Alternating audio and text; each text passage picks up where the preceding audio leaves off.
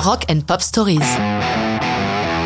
Police, Don't Stand So Close to Me, 1980.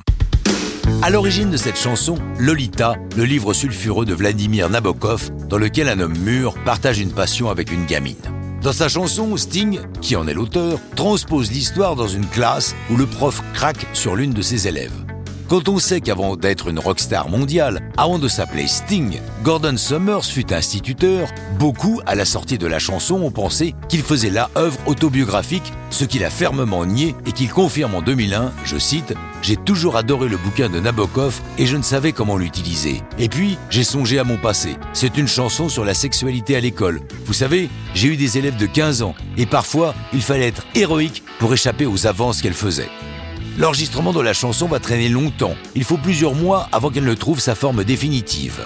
Ils essaient d'abord les arrangements avec un orgue Hammond sur une basse soul, et puis de fil en aiguille, la chanson se complexifie excessivement, si bien qu'au bout du compte, la version que nous connaissons revient aux bases d'origine, avec un tempo reggae, la principale innovation étant l'utilisation par Andy Summers, le guitariste, d'une guitare synthé récemment acquise et qui fait merveille dans le pont musical.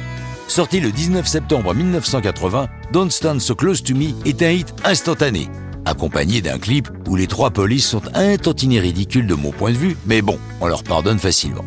La chanson devient numéro 1 en Grande-Bretagne, où c'est la meilleure vente de single de l'année avec 900 000 exemplaires vendus. Et Don't Stand So Close to Me est top 10 quasiment dans le monde entier. La chanson leur vaut le Grammy Awards de meilleure performance rock de l'année.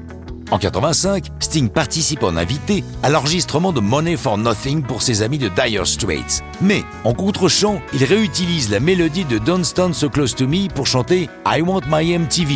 Il n'est pas crédité comme auteur, ce qui l'indiffère, mais qui rend fou ses avocats et son éditeur qui, eux, se mettent au travail et obtiennent qu'il soit crédité comme co-auteur. En 86, alors qu'ils ne travaillent plus ensemble et sont plus ou moins brouillés, les trois de police se retrouvent pour réaliser des versions nouvelles de leurs anciens tubes. Mais les vieilles rancœurs remontent à la surface et la seule chanson qu'ils parviennent à réenregistrer est Don't Stand So Close to Me, qui sort en single avec la mention 86 et est présente sur un Greatest Hits. Ils finiront par se retrouver quelques années plus tard pour des tournées lucratives, mais ça, c'est une autre histoire de rock'n'roll.